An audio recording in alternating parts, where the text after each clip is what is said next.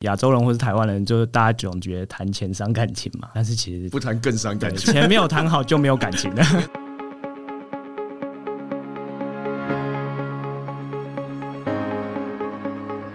这里是新创诊疗室，为新创企业进行财务把脉，找到痛点，对症下药。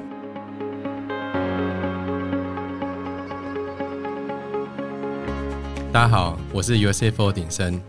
我们上个月呢，跟观众分享的是新创公司有关财务的一些重要性。那我后来有接到很多新创都跟我谈说：“哎，鼎盛，你是不是去参加玉宁的节目？”我说：“不是，这个节目事实上是我在主持的。但是玉宁他实在是主导性很强，所以上一次的部分的话，就变成他好像是一个主持人的状态。那我们今天呢，我们要聊到另外一个对新创来说很重要的一个题目。”那就是股权的一个架构。那其实股权架构这个是每个公司来讲都还算蛮私密性的一个一个一一个主题啦。那所以我今天其实我就直接找我们 U C F O 的另外两位的 Co-founder Michael 跟 Henry 来跟大家谈谈。那我们是不是请 Michael 来先跟大家打个招呼？哎，Hello，各位好，我是 Michael。呃，我自己的 background 是呃会计学习，比我们这边应该都是啦。那那我是自成待了外商组五年，后来呃在 corporate finance 这一段，就是在上市公司跟外商公司做过。财务长、发言人、公司自己主管或是董事长、特助等等的工作，那这块主要是我的 background。那我跟鼎生认识是因为之前鼎生刚好是我们公司的签证会计师，嗯，所以就跟鼎生有一段这个革命情感这样。没错，这是我的 background。我们还有另外一个口方的 Henry 啊，那之前要不要跟大家稍微介绍一下？啊，大家好，我是志行，对，也可以叫我 Henry，对，然后我是之前也在迪乐，跟其实鼎生就是我之前的老板，对，没有啦，同事同事，对，所以其实我很多案件都跟鼎生一起做。那其实我会接触新创，其实也是因为鼎生缘故，因为当时他我们就因缘机会，然后他就是他是我那时候的协理，对，所以他带着我了解很多新创的事情，然后我也才开始。对新创有比较多一些体认，对，然后就一直合作到现在。对啊，志新跟着我在企业中心做新创，也做了七八年的时间，应该有。那因为今天在讲的其实是一个我们讲说股权规划嘛，对。那其实有 CFO，我在刚创立的时候呢，其实就跟 Michael 跟 Henry 有很多的讨论。我们有 CFO，我们事实上实际开始公司登记是在今年，就是二零二二年的二月份，然后实际开始 operate 是四月。但其实我们在公司设立前的大概半年多的时间，其实就很密集的在讨论整个公司未来的一些规划。那当然，股权架构就是其中一个很重要的一个环节啦。那我自己因为自己就会计师嘛，所以说以前也帮很多新创公司在规划这个股权的架构。所以有 CFO 刚设立的时候，其实很多事情我等于把我之前之前跟新创讲的东西，就照表抄课的，先用在我们公司试试看这样子。因为两位都还算很有经验，然后整个在财会的背景上面来说也都很资深，然后也有很好的 career。我想先问一下，就是其实在这个年纪想要选择加入一个新创公司，其实也是一个很不容易的选择啦。那想要先问看，说两位开始的时候为什么会想要加入 USF？也就是为什么你会想加入一个团队？那我们是请 Michael 先来跟大家分享一下。好，照我之前讲，就是说我原本的背光是本来就已经在上这个公司担任财务长的工作。那其实创到一个新创公司，最主要大家比较容易有的抗生，就是说。我在我原本公司待的好好的，那什么形状都一样。我挑一个新的形状，它到底能撑多久？不瞒各位说，我们其实也讨论过这个问题。对，就是我们呃，我觉得每个公司都一样，就是说他在开始或者要加入一个团队，尤其是新创公司，都要想好最后最差的状态。这其实我们也都想过。嗯那当时我们的结论就是说，好，如果不幸真的没做起来，大家就回去该当会计师当会计师，该当财务长当财务长。所以这个我们也想过。那当时也是个因缘机会，就是说我在我在呃上这个。公司也服务了一段时间。那鼎盛，因为毕竟他的心脏圈非常的资深，跟有他的 reputation 存在。那新创公司，我想比。比较比较于 public company 最大的好处就是说它的执行力非常强。那新创公司因为普遍比较年轻，所以比较没有所谓僵化的制度。当然有时候缺点是没制度了，那那好处是没有僵化。有我们就不会没有制度。对对对对 对对。那所以当时我在呃，就是说我们已经想好后路的状态，就最差状况就是大家再回到原本的岗位。那与其啊，鼎盛竟然摇旗喊了这个这个局，那我们大家就跳出来呼应一下，然后就投入一下，所以现在就全力以赴这样子。当时我这边的状况，对，Michael 是我们第一位就是开始来服务的财务长，就是 Michael 那时候其实认识很久，然后也问他的意愿之后，第一时间加入，而且其实 USF 在实际公司设立前就开始有一些有一些 operate 这样偷跑这样，对，不不要说偷跑，就先赚一点钱这样。呃，Henry，因为我跟志兴认识很久嘛，因为主要都是在事务所，那其实事务所是一个很稳定的环境啊。那其实他一样，就是他是一个很好的 career，然后呢，而且他也给人带来很多的一些成长。那我也想要问看，说志新那时候有没有什么样的契机，然后想说我加入 USF，还是你你本来想去卖面，要先讲一下？对，之前都一直跟鼎生开玩笑说，哎，我要去卖面。对，没有，我觉得应该是说，就是事务所就是很，我觉得事务所学习很多。那其实老实说，我也觉得以我的个性呐，我觉得我们三个就是口方的，就是非常的特别，大家个性都蛮不一样的。那其实我觉得以我的个性来说，我应该是这三个里面最不会自己出去创业的那一个。对，因为对我来说，最稳健，最稳健，保守稳健。对我，我宁愿出去卖面。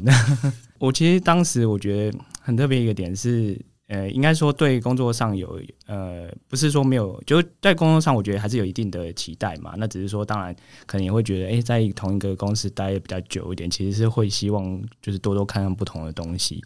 其实当时也很高兴，也很谢谢底森还有 Michael，就是有找我一起来加入 USFO。我觉得当时的心境，其实我刚才说过，我是一个比较保守的人，所以其实我记得那时候，当时我们每个呃，我们密集在讨论的时候。常常都是，就是大家会很高兴在讨论一些事情的时候，我都会站在后面，然后提一些说：“哎，我觉得怎样？这这到时候怎样？那如果这样，我们到时候要泼泼我们冷水的意思啊？也没有泼冷水，给我们理性的建议，这样 对，就是给大家一些那个听起来不是很好听的中肯的建议。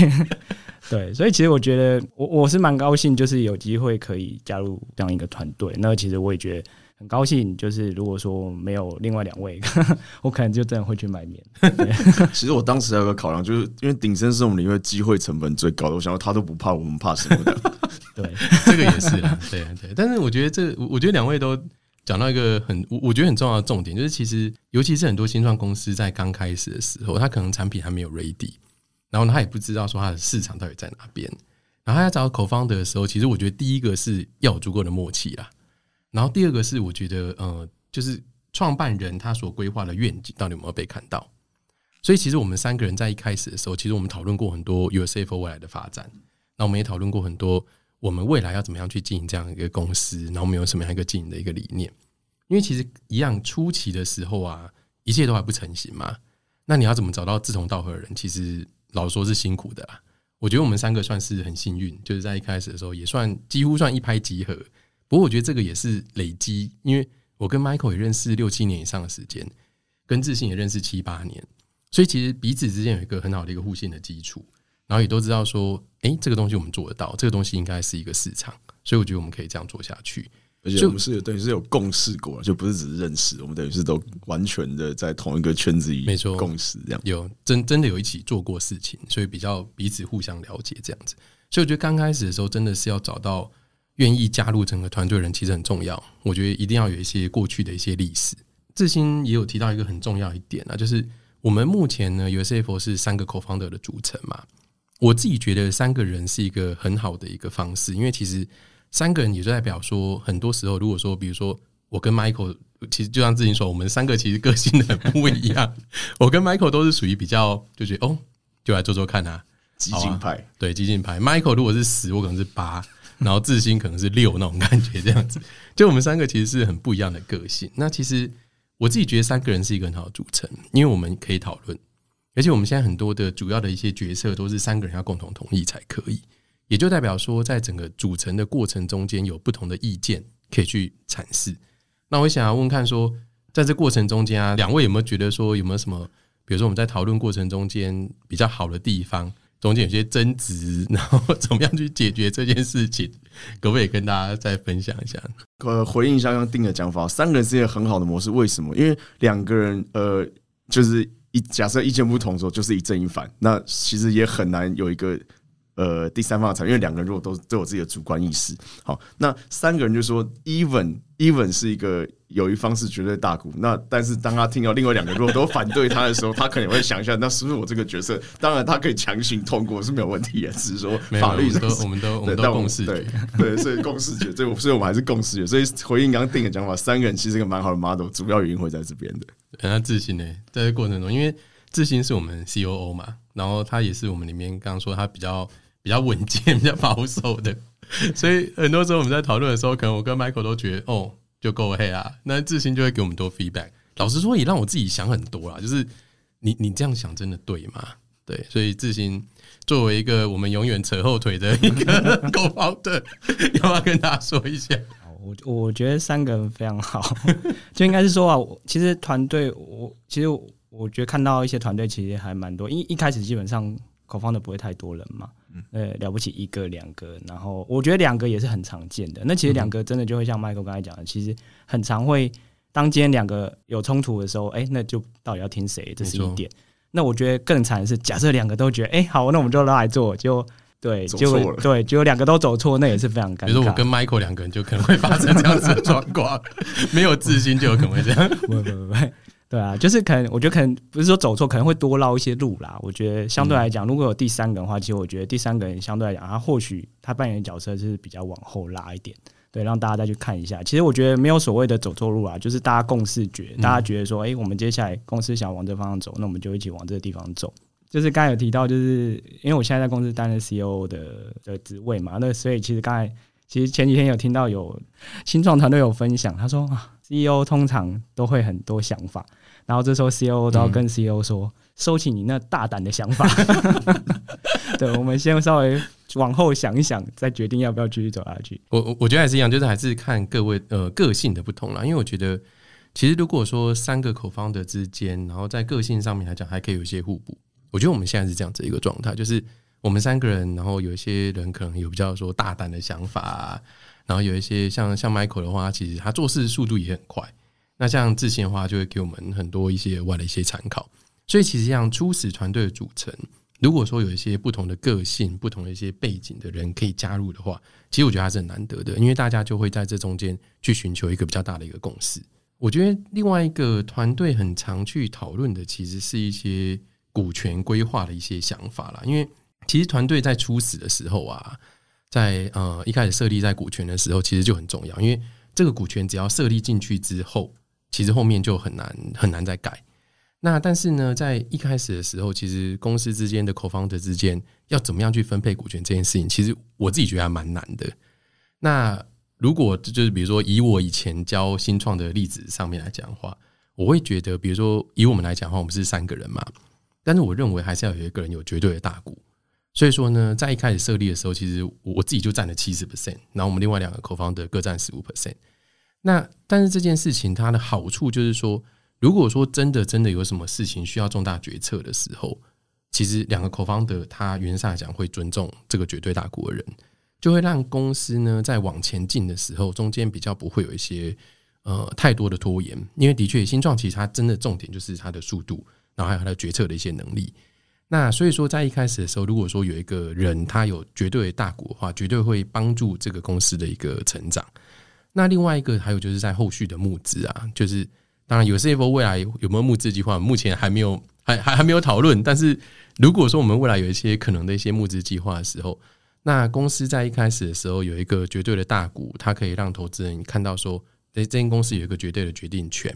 而且说未来的时候，它在被稀释的时候，它可能在这个公司公司里面可能还是有占绝对的多数。比如说我们之前也曾经讨论过嘛，就是。有些时候，我们可能为了要呃容纳一些人才呀，或者是为了要募资，我们可能会被稀释，可能二十 percent。那在那个时间点的时候，其实我的七十 percent 还是会有过半。那所以就代表说我还是可以代表有 C F 这家公司，然后可以控制这家公司。这个对于未来募资来说，都是一件比较好的一个股权规划的一个设计。那嗯，不过老实讲，就是一开始我在跟两位提这个想法的时候。你知道教人家比较简单，但是自己要讲出来，其实也还蛮蛮蛮觉得不好意思。对我印象很深刻，那天我们在那个 Michael 开的那间店，在一个居酒屋那边，然后就跟大家讲说，嗯，我想那个刚开始设立的时候，如果可以的话，我希望我可以占七十 percent。我讲我讲都觉得自己不好意思这样子，然后两位占十五 percent，这股权这样对吧？哎，因为关键是资本没有很大，所以不是钱的问题，不是。还还是今天有什么抱怨就一起讲一讲，麦麦克可以先说。好，我觉得就像定刚刚讲的，股权这件事真的是一错就很难救回来。那我必须说件很现实也很血淋淋的事，就是的话，就是基本上要合伙，一定是有别人有你需要他的地方，就一定是互相被需要了。那所以为什么这个 照刚定讲，为什么我们只有十五 percent，我们也愿意接受这样子？那其实说这种，我觉得这个我我觉得出来和我一定要把心态先完全放下，然后什么事一定要摸着良心，就是说我坦白讲，，Your CFO 这个第一个 idea 本来就是定向的，这第一个。那第二个是 Your CFO，就是说本来我们就是做新创财务长的服务，那定在新创这个领域。已经服务了超过十年，那他在定在新创圈其实也有很大的知名度。那那这个 compare to 这个这跟什么上市的公司就没有任何关系，所以我我就不会把我在上市的公司这一段的经历的价值拿出来说，哎，我其实应该不止十五发，因为我觉得这样比就比不完哦。所以我觉得呃要合伙，那不管是大股小股都是好事。那小股就是说，大家第一个心态上一定要知道说，其实大家都是互相需要。那第二个是真的要心态要归零，我觉得这是关键。对啊，当初我我其实还蛮担心 Michael 的，因为我跟自信 有的都有的意见最意见最多，对，而且他说哦，来来比啊，看谁比较多钱，所以一百万没有，那那那一亿，那这么一亿，看你丢不丢得出来的，不然就来拼拼看就对，这绝对不能落入这样子的状态，这样子股权规划就会一开始就谈不出一个一一个很好的一个结论。那自行呢？自行在当初我们那天晚上在，老实说，我有我不太记得你那时候讲这句话的时候，我我的表情是什么样。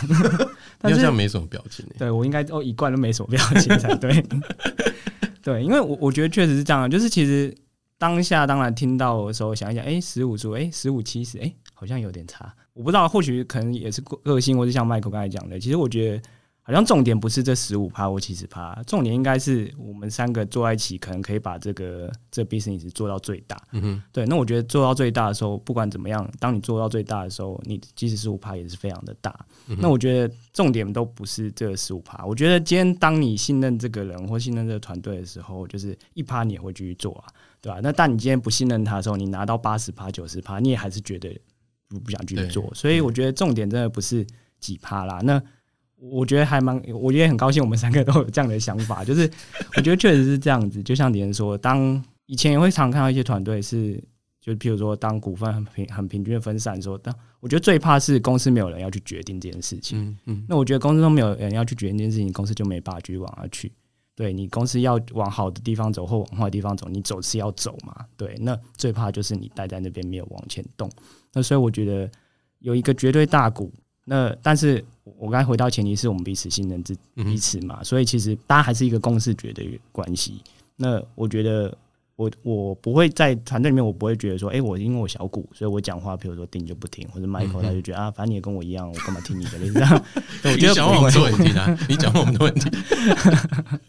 没有没有，所以我觉得这是，我觉得重点还是回到是就是。大家的信任基础上面了，对，我觉得的确啊，就是我我还是要澄清哦，就是当初我有这样子的事，为什么要澄清呢？我怕现在听众都想说，哎，张医生你在搞什么鬼这样子？但是就是拿自己公司出来讲的好处，就不要讲别人的。但其其实当初真的在讲是未来的事故的问题啊，因为当然就是以持股比例来讲的话，比如说我释放的二十 percent 的百分比一定会比两位还要更大，嗯。因为，因因为其实我我是最大被释放的那一块嘛，但是我还是希望说，就是我们在事故在一个合理的范围之内，至少就是还有一个人可以主导。那至少这个人可以主导的时候呢，他就可以让公司持续的运营下去。那这个也是我觉得很多新创团队在初始的时候一定要去思考这个地方，因为我知道很多团队在刚开始的时候，因为合伙嘛，然后就不好意思讲啊，或者说在合伙的时候，在刚开始的时候可能。可能会会会会会比较拿拿拿捏不出来说怎么样去跟自己的口方的之间去谈股权这件事情，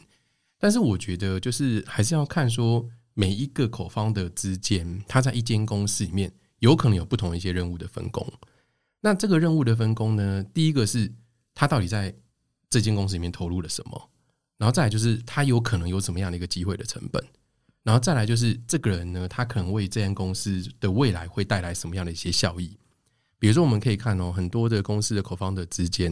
比如说有些有有些口方的他可能只有出钱，然后没有在公司里面参与运营。那有一些人呢，他是出钱又出力。那有一些人呢，他可能又要再担任一些就是在呃公司里面的一些管理职的一个角色。那在这个不同的一个任务分组，或者是说在不同的一些背景的环境之下。就有可能会产生初期的不同的股权的分配。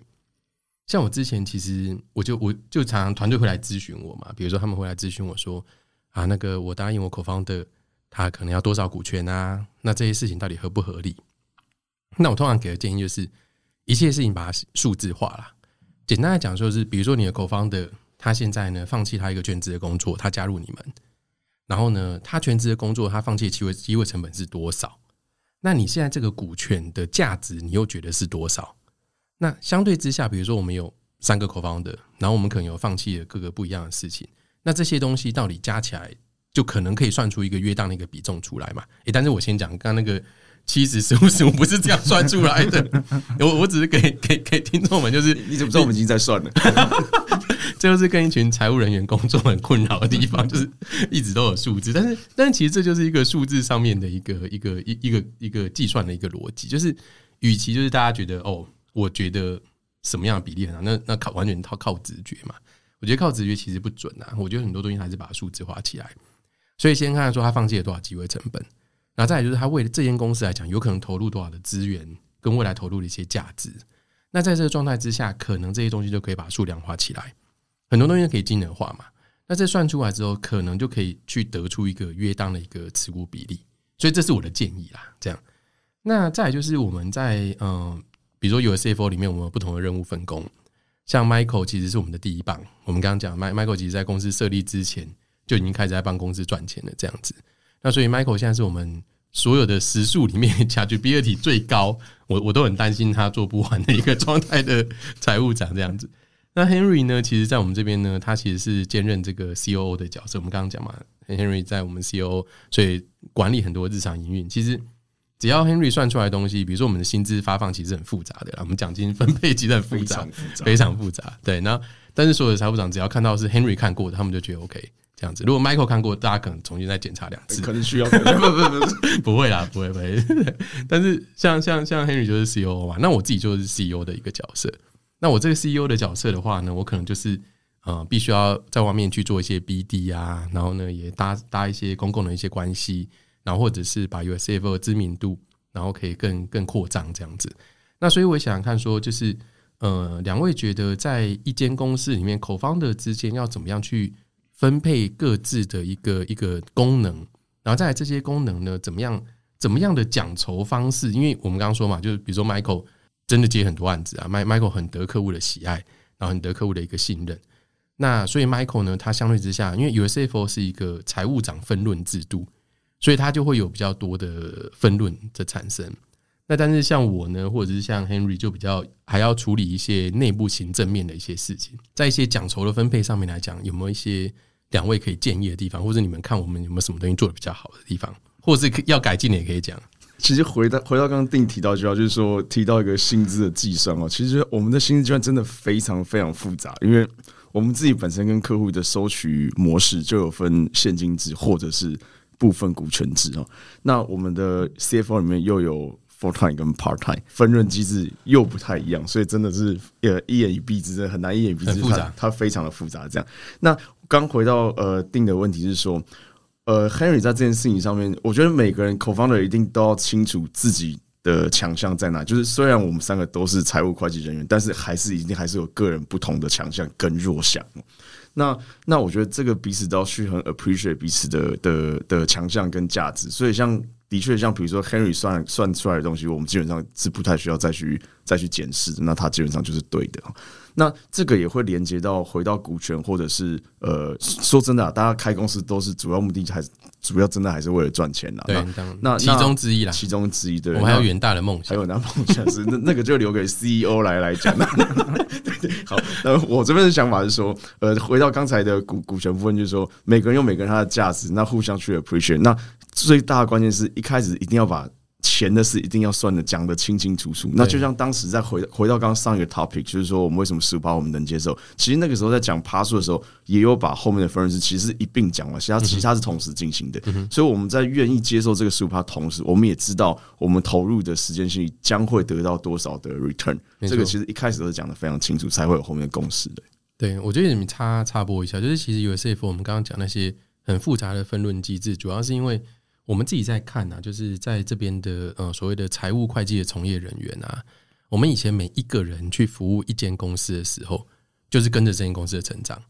那但是其实很多很资深的财务会计人员，他会不太敢单纯的去一间新创公司去投入。像我们大部分，我们我们都大概四十岁上下嘛，其实工作资历也都在十五年上下。我如果进到一间公司里面，然后他到三五年之后，如果没有一个很好的 financial come 就是他没有所谓的资本利得的话，有可能对于这些优秀的财会人员来讲，他会他会害怕。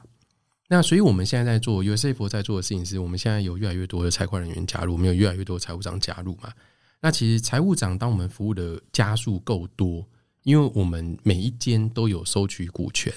那财务长呢就可以从这股权中间获得分润。那所以对于这些所谓的呃服务的提供者来讲，它现在已经不是一个单纯一对一的一个对比，而是我们现在可能是由一群人去看一群新创公司的成长。那其实对大家来讲就是 de risk 啦。那这个也更加深，就是呃优秀的财会人员愿意投入新创一个很重要的契机。因为还是一样，就是优秀财会人员他其实很多选择嘛。他就像 Michael 讲，他他他有很多退，我们有很多的退路可以选。但是大家愿意投入新创这件事情，其实是有那个热忱，但就害怕后面的风险。那所以我们想要做的事情，就 USFO 想要做的事情，就是我们想要一起替大家减轻这个风险。所以那个，嗯，因为我们招募主要还是以认识的人为主，这样子。所以如果有认识我们口方的，或者是我们目前的财务长人士，嗯，欢迎跟我们联络。这样，只是我们团队的还没放到放到我们的 website 上面去，这样照片还没照，照片还没照好。对，你现在是工商吗？工商时间一下，总是让大家知道一下我们在做什么。好，那自行呢？自行，因为自行就就就花很多时间，其实在公处理公司内部的一些事务了。我我觉得应该是说，就是。为什么叹气？没有没有没有，我觉得应该是说，就是其实我觉得，就回到刚才，像 Michael 跟李真都有提到，因为我觉得其实确实就是钱真的很，应该说讲酬很重要啦，只有热忱是没有办法持持久的啦，对吧？那我觉得其实讲酬这件事情，尤其是薪水，真的是我觉得还蛮高兴。其实我们都蛮直白的，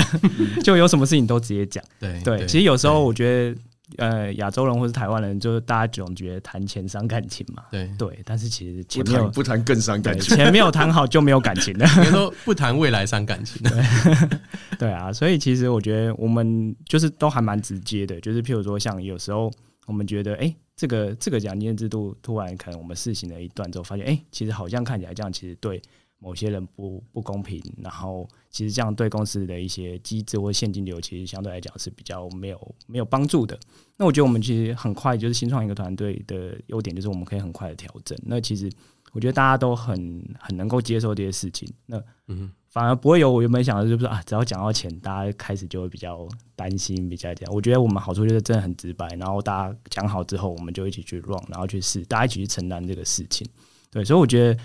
呃，每个团队本来每个人的职能都会有不同的不同的分工，对，那不同的分工，其实我觉得确实就像大家说，就是要有相对应的一个机制啦，对，不然的话，这个团队其实没有办法继续往下走的。对，那我觉得缺点就是真的太复杂了。我总觉得我每每个月在算奖金的时候，我都哎，怎么有一个特例情况？这个可能要讨论一下，就赶快在群组跟大家征询一下大家的想法。对，就是这是一个蛮有趣的经验。对，对，就是其实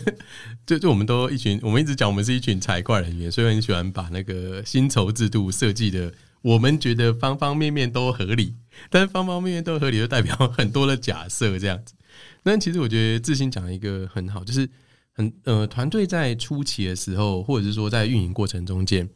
尤其钱的事情还是要讲清楚。就大家到底可以领多少钱，有多少奖金？我觉得很多时候呢，就是嗯，团队会想说，我我我单纯用一个愿景来框住我的同事，或者框住我的 co-founder。老实说，就是愿景能拿来用的期间其实不够长，它还是要搭配适当的奖酬制度。那这个适当的奖酬制度呢，就应该要开诚布公的跟所有的人去讲，然后让所有人都知道说我们为什么会有这样子一个计算。所以其实我们这个奖酬制度我们也改过好多次诶，我们前前后后其实做了很多不同的 simulation，然后甚至说我们在运营的过程中间，我们可能会发现说，比如说趴碳的分红的比例，然后跟负碳分红的比例中间有一些不一样，因为负碳我必须要承担一些劳健保嘛，然后我有一些额外的一些成本。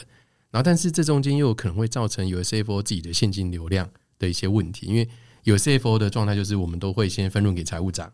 那但是跟客户收款可能是服务提供完可能是两个月这样子，那所以中间呢我就会产生一些现金的一些 gap。我们上一集有提到黑字倒闭嘛？那这个其实其实后来好多听众都跟我讲说，哦，这个真的很重要。的确，就有些 f 我们一直在 monitor 我们自己的现金的一个状况。那但是这些东西如果说没有跟财务长们讲清楚，然后让他们知道说，我们做这些事情其实是呃 for everyone's good，就是不是只是为了我们自己啊，就是为了公司好，然后也为为为你们好。那这样的话，其实讲清楚还是最重要。所以还是建议，就是只要钱的事情，都还是要把它讲的特别清楚。那我们接下来要谈一个主题哦，就是嗯，一样，就是我我自己辅导很多新创嘛，然后我也都跟新创讲说，co-founder agreement 的重要性。那所以说呢，co-founder agreement 呢，它其实是在规范各个创办人之间，或者是 co-founder 之间的一些权利跟义务。我我看到很多例子啊，就是大概在两个状态之下，co-founder 之间有可能会有一些争执，就是公司做的非常好，或者是非常不好。都有可能会产生争执。这个公司很平稳的，大概都还可以这样子。那但是在这个状态之下的时候，其实如果没有一个 co-founder agreement 出现，他没有去预先的去约定一些权利义务，那时候就有可能有更多争执产生，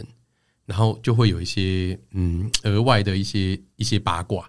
我我我觉得很没有必要啦。所以一开始的时候，其实我们三个人就已经签了 co-founder agreement。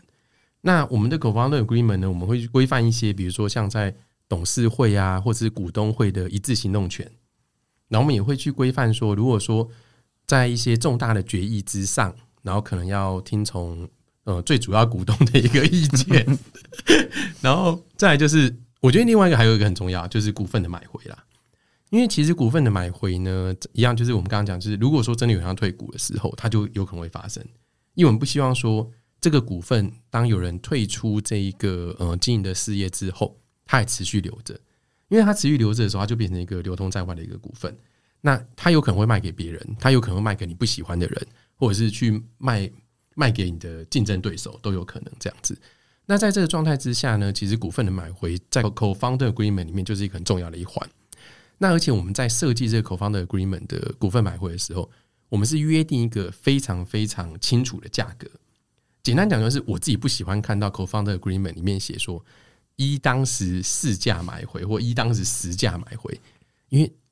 没有上市过就没有市价，而而且 co-founder 之间在争论的时候，它不会有市价，不会有市价。对，所以我们那时候约定的时候，其实就是一个很明确的一个金额。其实我我们简单讲，我们就是用净值啦。对它，它虽然有可能会 hurt 到 co-founder，但是至少它就是一个很明确的一个一一一个依据。我们是用呃，我记得我们是用净值或者是。最近一次增资价格嘛，是孰高者这样子，对，所以我也想问问看，说两位在签这个有呃看起来有点不平等条约的时候，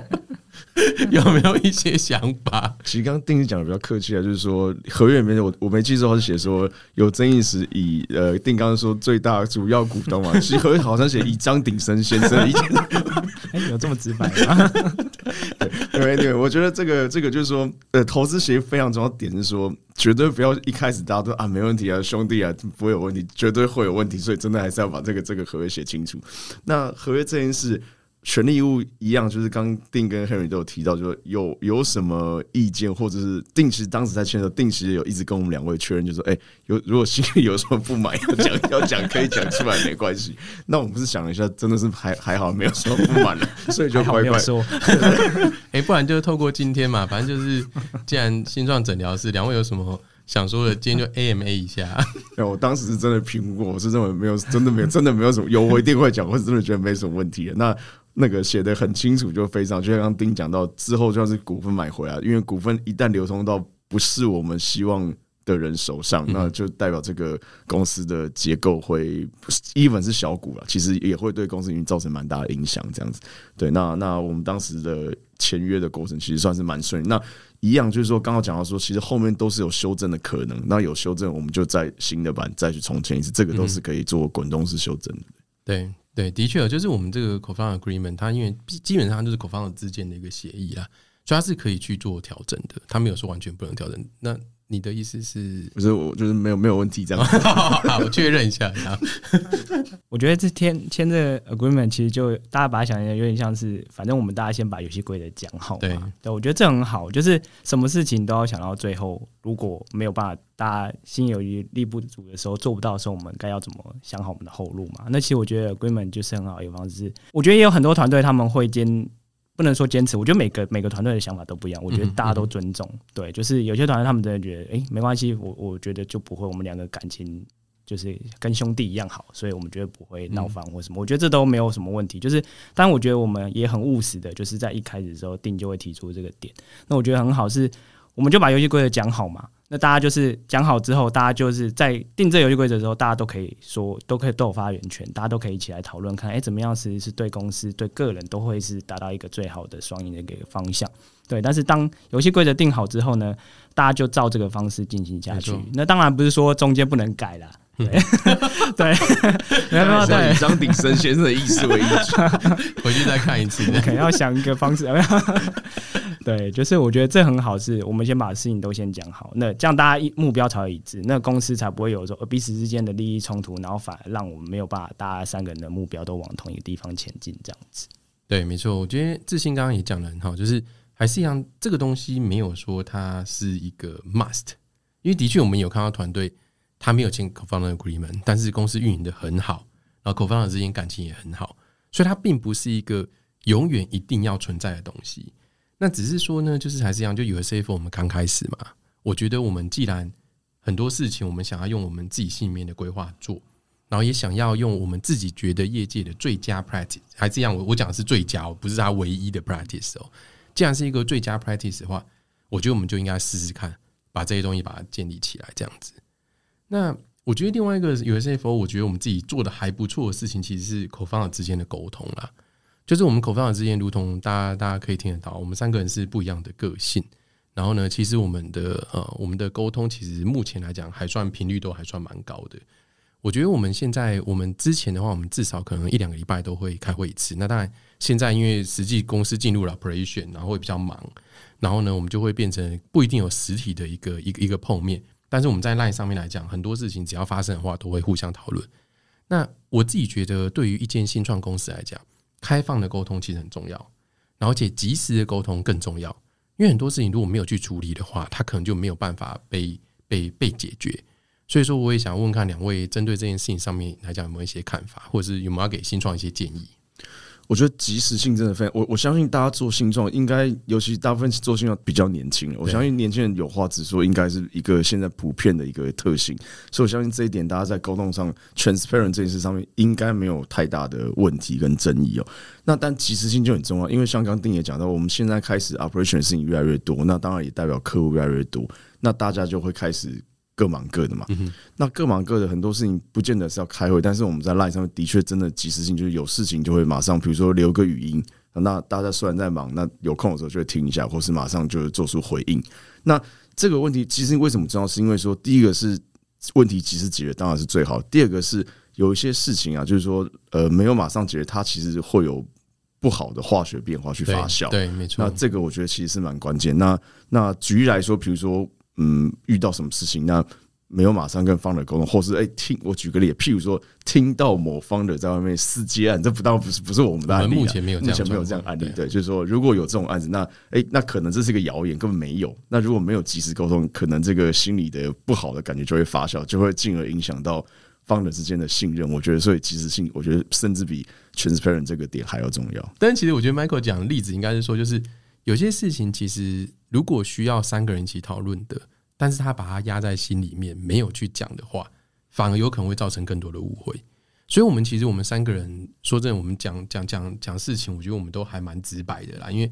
都已经四十几岁的人，大家都年纪也有一点了。那我觉得我们尽量把事情简单化，最容易的方式就是把它变得很直接，把它变得不要有太多的修饰。当然了，还是要客气啊，但是不要有太多的修饰言辞，让人家不知道你到底在讲什么。那这样的话，其实。事情就会变得很简单。我觉得我们的优势就在于反应速度快了。对对，那可能没有一些大公司相对来讲什么层层把关啊。那我今天我还要先跟某个长长官 A 再跟长官 B 讲。对，那我觉得我们好处就在于是是沟通。那但我我觉得反而可能要提醒大家，其实要注意的是，就是事实的沟通，我觉得很重要，但是可能也要保持这个沟通的。应该说，我觉得现在讯息真的太多了。对对，所以其实举例来说，像我们三个人来，基本上就是群组里面第一个先看，一定是先看这三我们三个人的来。嗯嗯，对，就是我觉得大家适时的，就是要去分清楚一些资讯的筛选然后也要善用一些。就是如果今天真的是很重要，我比较担心的是，有时候我们在赖里面的群里面反而很容易被洗掉。对 对，因为大家一你一言我语讨论的时候，其实就容易被洗掉。所以反而是要大家互相提醒，是相对比较重要的一些讯息量。那其实大家要。特别注意这个东西，然后要真的有一些讨论跟一些解决的方案，对，然后不要让它变成流于形式，是可能我们大家就是只是在赖上，好像有在讨论，但是又没有在讨论。我说的不是我们公司，对，要再补充一下。我我觉得我们还有另外一件很好的事情是，我觉得我们很多事情如果文字不好讲的，我们就直接口头讲或者是当面讲，所以我觉得这也是一个很很重要的一个沟通的模式，就是口方人之间。我觉得还是一样，他就是他就是要很很互相很坦白嘛。尤其像我们自己的 core value 是 trust 跟 integrity，所以我们一直都觉得 trust 跟 integrity 非常非常重要。那所以我们很多事情，如果文字不好写的，或者是说文字没办法达到我们要沟通的效果的时候，就当面讲，或直接打电话出来讲。因为没办法当面讲，就打电话讲嘛。我觉得这才是一个最直接的一个沟通的一些方法。我们也快到节目的尾声了，我还是想要问一下，说两位呢，对于有 CFO 我们这样子一个新创公司，有没有一个什么样的一个愿景？那我我先讲我自己的好了，就是就是其实我之前一直很想做 U S F O，就是因为其实新创它其实需要很多的资源，那财务长这一块就是很需要的一块。那不过我觉得还是一样，就是我觉得台湾的市场上面来讲，财会人员都是比较保守的嘛。像我刚刚提到，大家会比较担心风险，大家会比较担心说未来的 career。那所以以至于说呢，没有足够的够多的优秀人才，已经有很多，但是没有足够够多优秀人才。尤其财会相关领域的有经验的人投入这一个领域里面，那我真的想要做的事情就是，如果说有更多这样子的人，由我们来召集起来，然后呢，给新创这边有更多的一些帮助的话，其实逻辑上来讲，会帮这些成长期的新创更快速的达到他们的一个目标。那另外呢，对于财务人员来讲，我们都说我们每一个人都是自己的 own brand，我们每一个人都有自己的品牌。你也比如说，Michael 很客户很喜欢他。然后 Henry 自信客户也很喜欢他。那每个人呢，未来出去来讲，就代表自己。其实我们只是在 U U S F 这个 umbrella 下面的个人品牌。那也让每个财会人员有更多自己的曝光，然后有更多可以掌握自己工作的一个能力，还有更多可以掌握客户对自己的满意的一个情形。因为以前大部分来讲，财会人员在内部就在公司内部就是一个内部人员嘛，他很容易被当成一个成本中心。但是未来的话，我们每一个人都是一个收入中心，所以这就会改变整个财务人员的一个生态，然后让大家对自己更 proud。我也想问问看，说两位对于 u s f o 的未来有没有是一些想象，或者是有没有什么想达成的一些愿景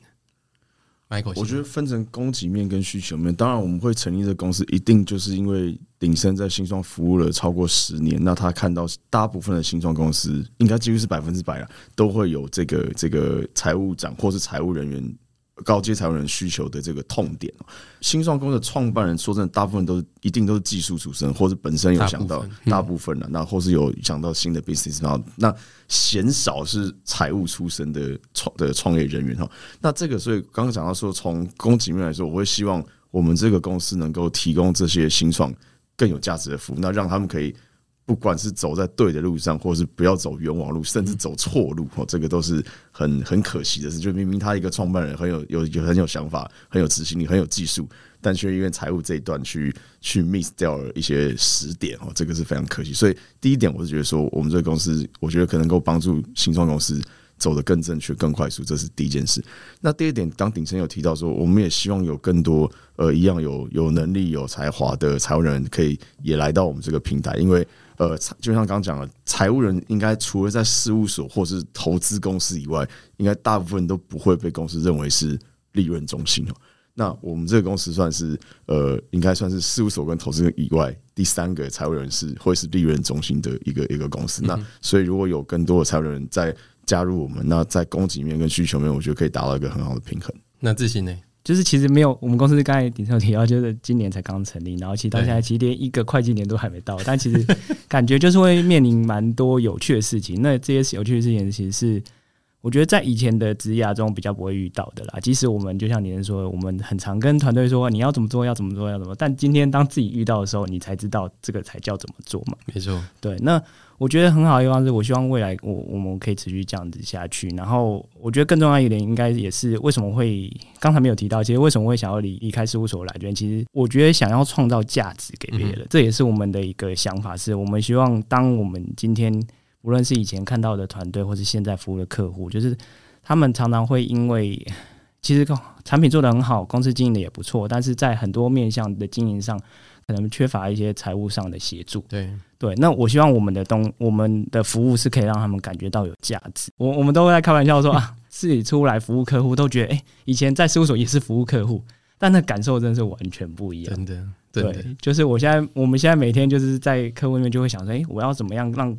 提供给客户比较有价值的服务？对，然后是让他们变得更好。对，让他们是可以有感受到这个东西是真的有价值的。对，所以我觉得这真的是我觉得很很特别，然后很有挑战性，也是希望我们未来可以继续持续下去。今天的节目时间也差不多，也很谢谢 Michael 跟 Henry 我的两位口方的来参加今天的一个呃心脏诊疗室的一个节目。那今天聊得很愉快，所以说未来如果新创团队呃口方的资金有什么要聊，就干脆在这边聊好了。由我来问可能比较好回答一点，这样子我们变成一个新创的一个一个心理智商的一个空间，这样子也可以这样。好，那感谢收听今天的新创诊疗室，我们会在每个月的最后一个工作日，也就是结账日早上七点，跟大家聊聊新创财务有什么要注意的地方。节目最后，如果觉得今天有更进一步的了解我们财务观念的应用，可以按下订阅或追踪，给我们五星评价的鼓励。我们下个结账日再见，拜拜。